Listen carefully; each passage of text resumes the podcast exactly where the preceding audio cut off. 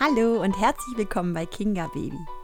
Heute habe ich ein Interview für dich und zwar mit einer ganz wunderbaren Frau, Bianca Wirnharter, die nicht nur passionierte Zahnärztin ist, sondern sich auch zum Ziel gemacht hat, die Prävention und Zahnvorsorge für Kinder bekannter zu machen. Und dafür hat sie eine App entwickelt. ZEP, die Zahn-App, die ich dir in der Beschreibung dieser Podcast-Folge gerne auch verlinke.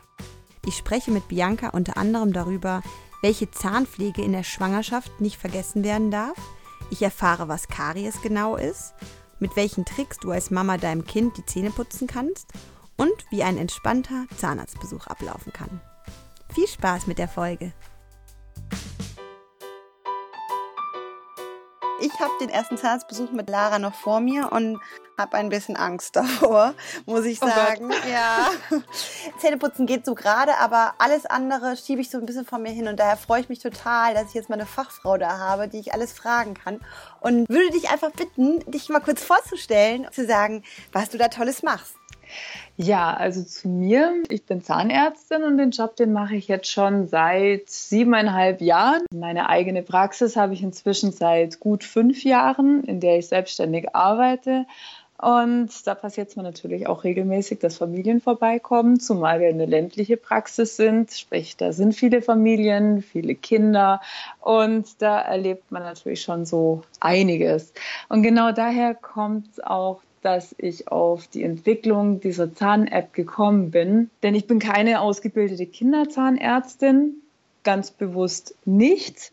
Zumal ich jetzt eben gesehen habe, dass man ganz woanders ansetzen sollte, nämlich nicht im Bekämpfen der Karies, sondern im Idealfall in der Prävention, in der Vorsorge, dass es gar nicht erst so weit kommt das wäre mein großes Ziel, wofür ich auch gerne meinen Bohrer langfristig aus der Hand legen würde, wenn ich das erreichen könnte. Ja, diesem Ziel kann man näher kommen. Und zwar unter anderem über Informationen, sei es in Büchern oder auch im Internet oder eben einer entsprechenden Zahn-App. Und die habe ich entwickelt. Der Grund ist, ich habe im Alltag viele hässliche Sachen gesehen. Also Dinge, die wünsche ich keinem Kind, das wünsche ich keiner Mama, keinem Papa und auch zuletzt auch keinem Zahnarzt. Und, also schon, ja, im, schon im frühen Alter? Leider, ja. Im Prinzip, sobald das erste Zahn da ist. Wobei das, was ich in der Regel sehe, ist leider immer noch, dass die Kinder mit drei oder vier Jahren kommen und leider da schon erste Löcher haben, bis hin, dass die Kinder ein völlig kariös zerstörtes Gebiss haben, mit der Konsequenz, dass sie behandelt werden müssten, häufig auch mit ganz vielen Extraktionen, also dass Milchzähne gezogen werden müssen. Mhm. Und weil das bei so kleinen Kindern nicht so einfach geht, weil denen kann man schlecht erklären, dass das jetzt leider notwendig ist und auch wenn sie keinen Bock drauf haben, sie jetzt bitte schön mitzumachen haben. Also mhm. ich kenne keinen drei- oder vierjährigen, der dann sagt, oh cool.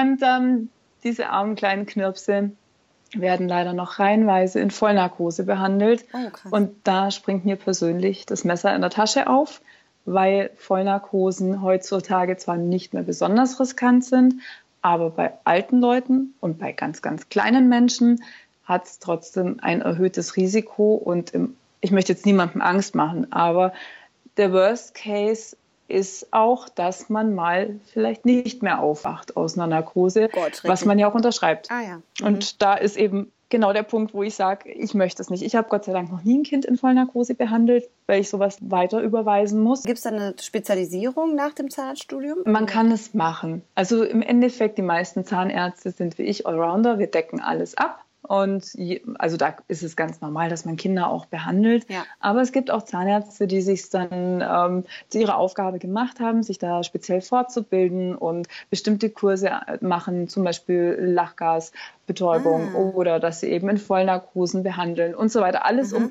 es Kindern angenehmer zu machen oder überhaupt erst möglich zu machen. Da gibt es tatsächlich spezialisierte Zahnärzte, die nur sowas machen wobei jeder andere Zahnarzt das auch kann. Ich denke nur, dass ich, ich hoffe, dass mir jetzt kein Zahnarzt böse ist, deswegen, also meine lieben Kollegen, bitte.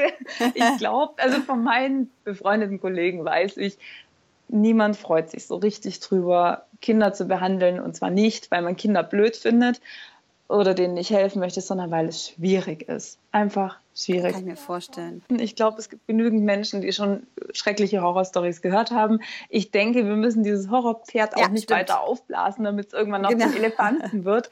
Fakt ist, Zähne, Zahnarzt, Kinder, schwierig. Und mein Ziel war es, wie kann man schaffen, dass die Kinder möglichst gar nicht erst mit den kaputten Zähnen zum Zahnarzt kommen. Und mir ist aufgefallen, dass es da einfach eine ganz große Lücke gibt, nämlich eine Zeitspanne, in der Zahnärzte auch gar nicht die Möglichkeit haben, an die Eltern ranzutreten. Das ist spätestens, wenn die Frau schwanger ist. Mhm. Da geht die nämlich nicht mehr unbedingt zum Zahnarzt. Und wenn dann das Kind da ist, ist auch einer der letzten Besuche ein freiwilliger Zahnarzttermin, ja. sondern da hat man ja dann die ganzen Termine beim Kinderarzt mit den Fuhuntersuchungen.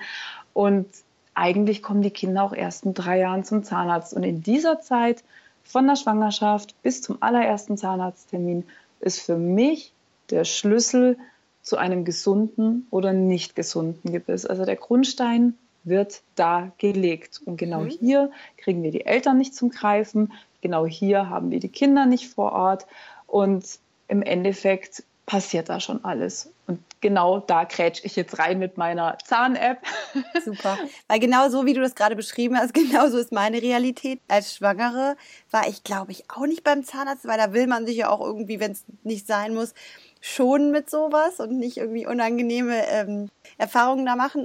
Und äh, ja, bis jetzt war ich auch noch nicht mit Lara beim Zahnarzt und habe das, wie schon gesagt, ein bisschen vor mir hergeschoben. Genau diese Zielgruppe willst du ansprechen. Unbedingt, ja. Was kann man denn schon in der Schwangerschaft machen? Also bei Schwangeren ist die Veränderung durch die Hormone recht stark, was ja auch seinen Sinn hat, denn das Gewebe bereitet sich darauf vor, dass es sich ausdehnen kann.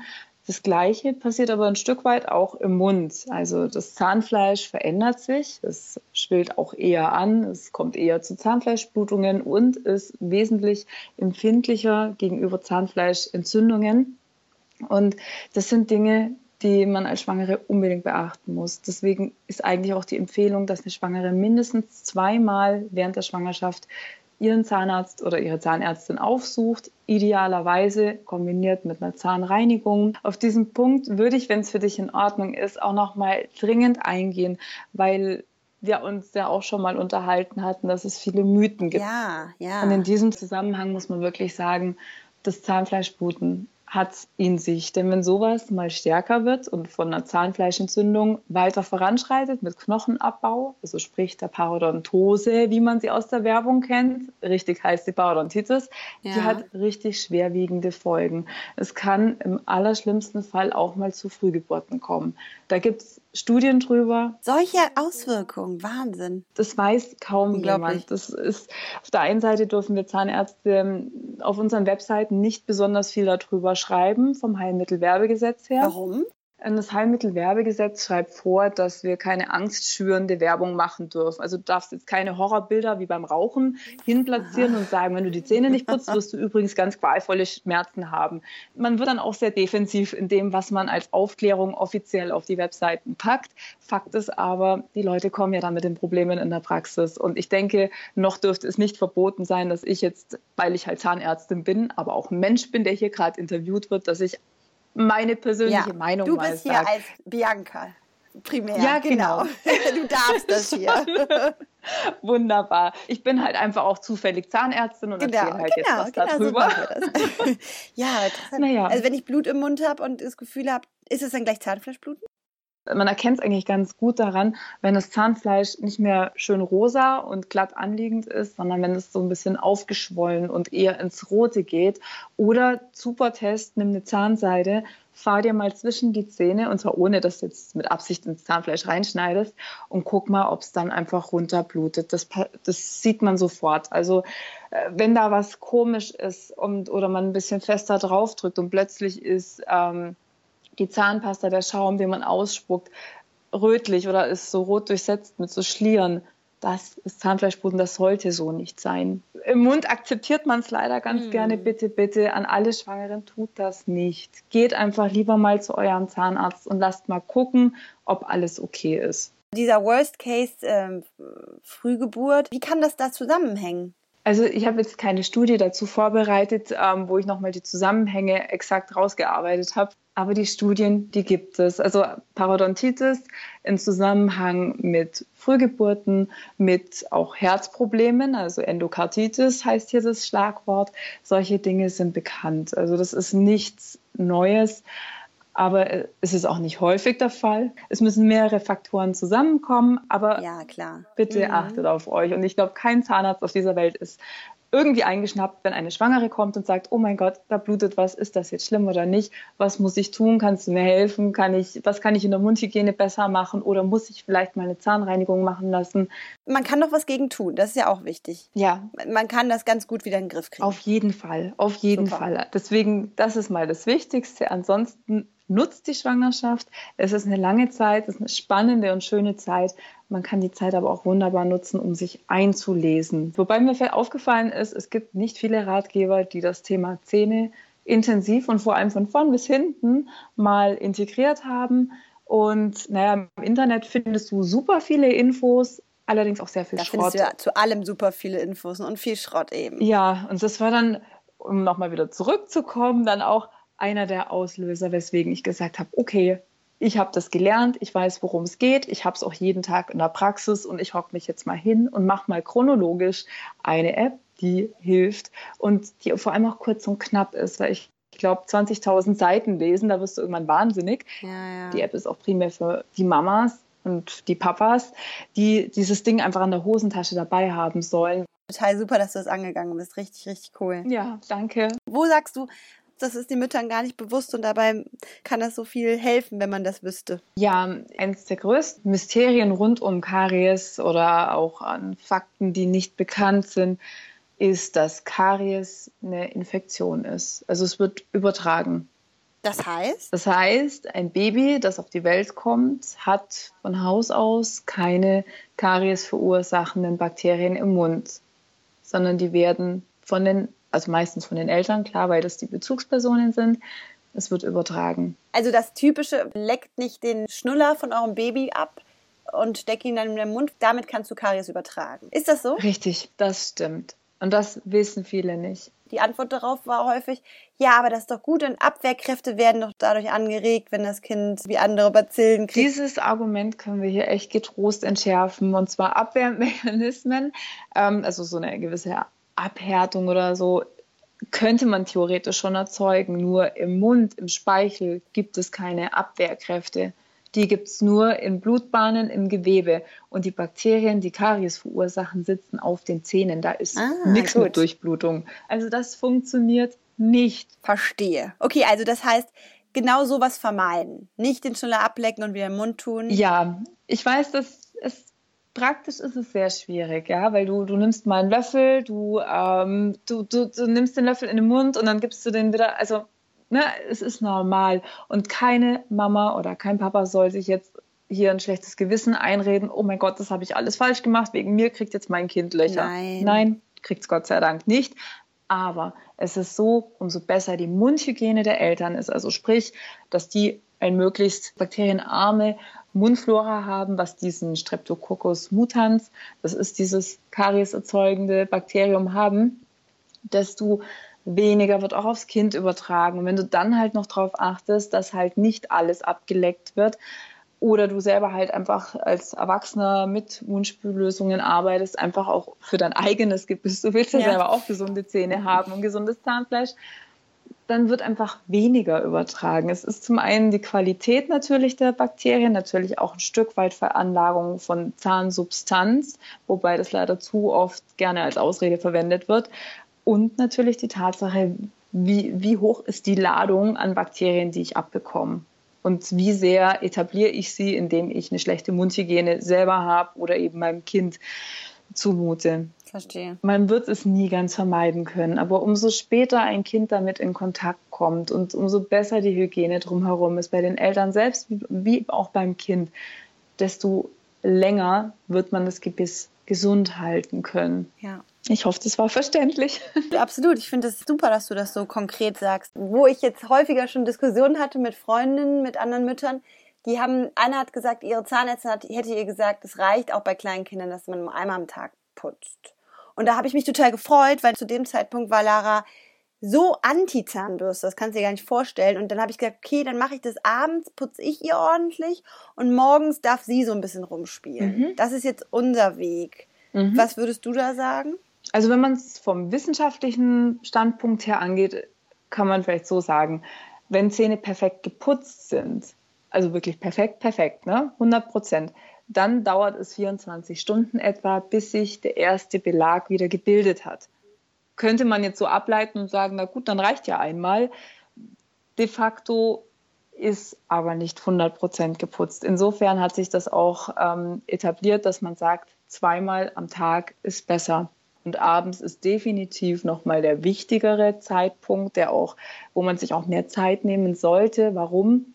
Wir essen und trinken über den ganzen Tag verteilt. Das heißt, da ist einfach am meisten Belag dran. Und in der Nacht hat der Speichel Zeit, seine in Anführungszeichen heilsame Wirkung entfalten ah. und die Säuren oder was auch immer noch im Mund ist, neutralisieren und die Zähne werden dabei sogar gestärkt. Super, also da mache ich es eigentlich genau richtig, dass ich abends nochmal einen Fokus drauf setze und selber putze und sie morgens vielleicht einfach, damit sie so ein bisschen das Gefühl hat, sie hat auch sie hat auch was zu kamellen, die darf da auch äh, selber dran. Also ich finde es immer ganz toll, wenn Kinder Bock auf Putzen haben, putzen lassen, so viel es geht, aber bitte immer nachputzen bzw. kontrollieren. Aber Kinder können meistens, wenn die noch so klein sind, nicht so gut Zähne putzen wie Erwachsene. Die haben ja, ja, nicht die motorischen Fähigkeiten.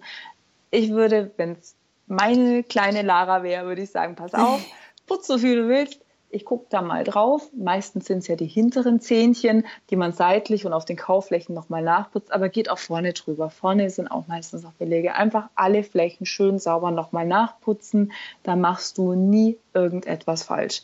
Hundertprozentig nicht. Ja, aber das Problem ist, Lara lässt den Mund einfach nicht offen. Also wenn sie selber putzt, muss ich schon zugeben, dann beißt die eher drauf rum. Sie findet es zwar jetzt so langsam, langsam, findet sie es ganz witzig, auch das mal so nachzumachen, wie ich das mache. Mhm.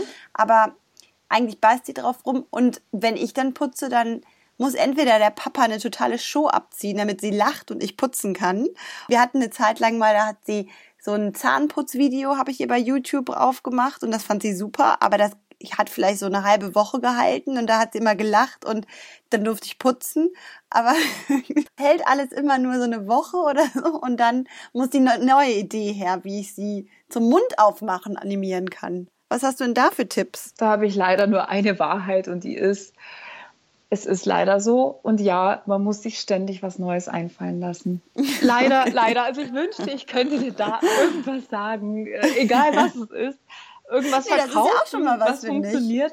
Also das Beste, wenn man von Anfang an eine bestimmte Strategie fährt. Also für alle, die jetzt gerade Mamis werden oder gerade irgendwie ganz frisch ihre Babys haben, fangt an, die Zähne zu putzen, wenn noch gar keine Zähne im Mund sind. Da geht es nicht ah. ums Putzen, sondern darum, es als Ritual einzuführen. Und zwar das morgens und abends. Es kann der Finger sein. Es gibt auch so kleine Fingerkappen, so Gumminoppen dran, die nimmt man und mit denen fährt man einfach nur die Kieferkämme ab. Selbst wenn man noch kein einziges Zähnchen durchschaut, macht es das fürs Baby völlig natürlich ist, so wie es morgens was zum Essen gibt und abends, gut, bei Babys natürlich häufiger am Tag, aber dass es ritualisiert ist, es muss was in den Mund, morgens und abends und ruhig gleich schon mal eine Minute lang. Hilft natürlich jetzt den Mamis nichts, wo die Kinder jetzt schon zwei, drei Jahre alt sind, rumbocken und ähm, einem das Leben doch etwas schwerer machen im Bad.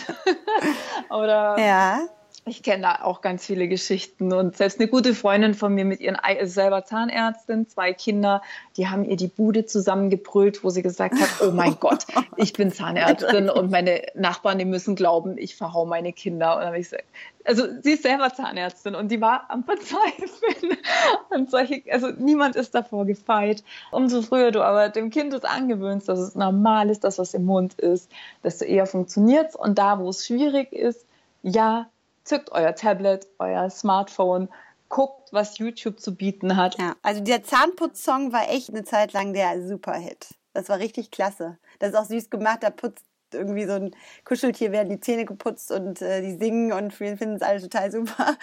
Also ich finde es immer gut zu sagen, probiert es spielerisch und wenn es spielerisch nicht geht, dann probiert irgendwie noch eine andere Weise und sonst muss man, muss man halt einfach konsequent bleiben. Da gibt es keine Diskussion, das ist einfach wichtig. Bitte ja. bleibt da standhaft. Wenn die Diskussion erstmal beginnt, dann hast du auch verloren. Also rein so vom psychologischen Aspekt her.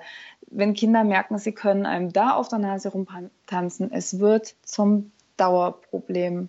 Und ja, es ist eine ganz schwierige Phase. Also da ist es, glaube ich, auch gut, wenn man schön connected ist, Freundinnen hat und sich einfach auch mal getrost ausheulen darf.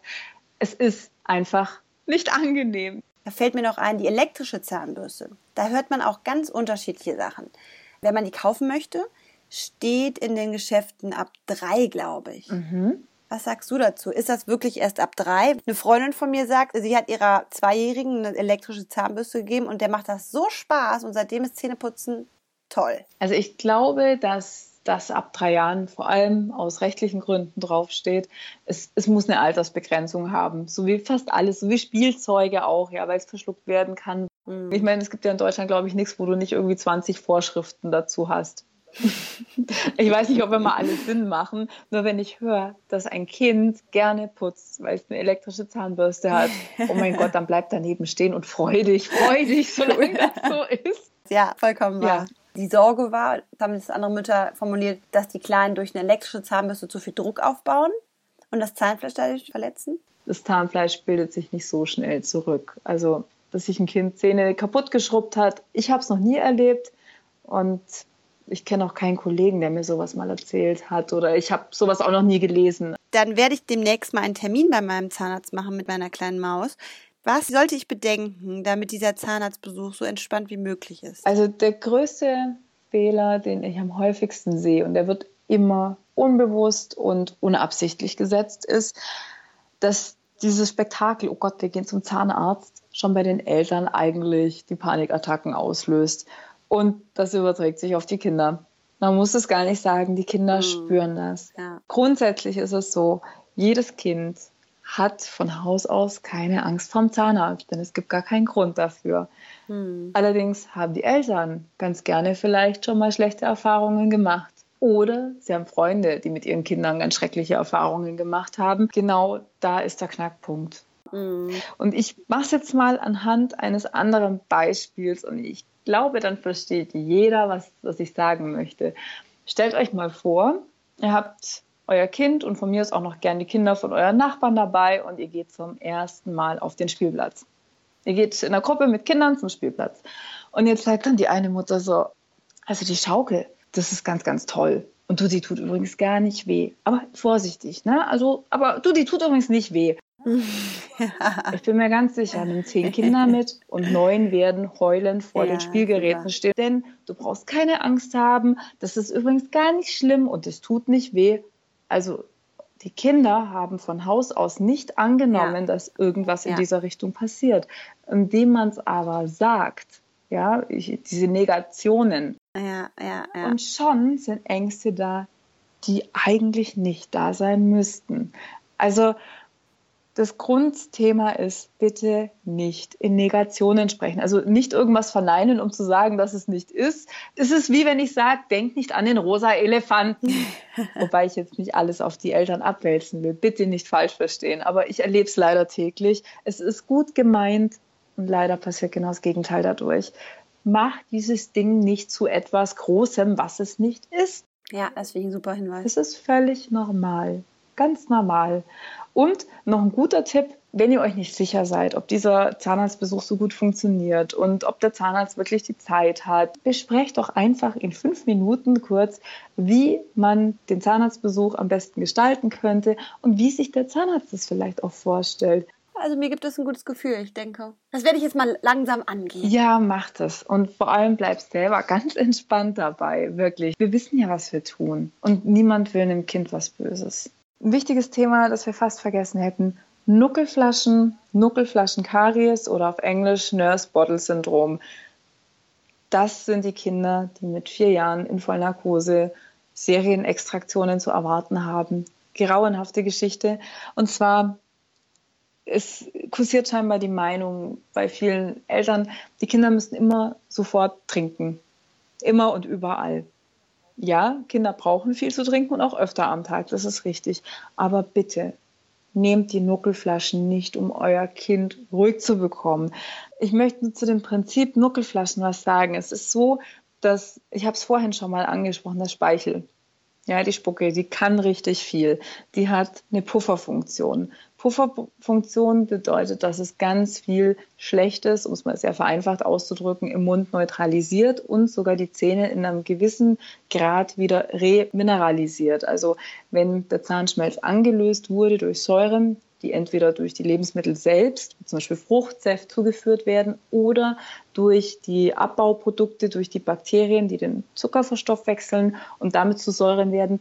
Das kann ausgeglichen werden und der Speichel kann den Zahnschmelz ein Stück weit remineralisieren, also wieder mhm, stärken. Ja. Und diese Funktion vom Speichel funktioniert natürlich nur, wenn er ausreichend lange einwirken kann. Und das tut er nicht, wenn halt die Nuckelflasche quasi permanent im Mund ist und ständig Wasser kommt und den Speichel ah. wegspült. Deswegen, klar, Wasser ist noch von allem das Beste, was in einer Nuckelflasche sein kann oder Milch, ja. Aber Kinder können aus Gläsern hm. trinken. Diese Verbindung zum Speichel hatte ich jetzt nicht und zu dieser heilsamen Wirkung des Speichels. Ich habe schon mal immer gehört, äh, sollen früh aus dem Glas trinken, aber dass das dahinter hängt, sehr, sehr interessant. Super. Danke, Bianca. Danke für dieses tolle Gespräch. Ja, danke für dein danke, Wissen. Danke, liebe Vicky. Danke, dass du dein Wissen weitergegeben hast. Sehr gerne. Nach dem Gespräch ist mir dann noch eingefallen, dass wir ein wichtiges Thema, das Thema Schnuller, gar nicht besprochen hatten. Da habe ich nochmal nachgefragt und Schnuller sind abgesegnet, sollten aber möglichst schnell abgewöhnt werden. Bianca schrieb, dass es sonst ab dem vierten Jahr zu Kieferdeformationen führen kann. Und es kommt zum sogenannten offenen Biss. Da konnte ich mir erstmal gar nicht so viel drunter vorstellen, aber guck auch mal im Internet unter offener Biss. Das heißt dann Kieferorthopädie und Zahnspange. Ich würde mich wahnsinnig freuen, wenn du den Podcast bewerten könntest, hier unter Rezensionen und mir ein bisschen darüber schreibst, was dir mein Podcast gebracht hat oder wie er dir gefällt. Vielleicht hast du einen Themenwunsch, schreib mir das sehr gerne bei iTunes in die Bewertung unter Rezensionen. Darüber würde ich mich unglaublich freuen. Umso besser der Podcast bewertet ist, umso mehr Mamas können ihn finden. Und dabei kannst du mich einfach bei meiner Vision unterstützen, so viele Mamas wie möglich zu erreichen und einen Ort zu schaffen, an dem sie sich verstanden fühlen und ehrliche, umsetzbare Hilfe bekommen. Ich danke dir. Bis zum nächsten Mal. Alles Liebe.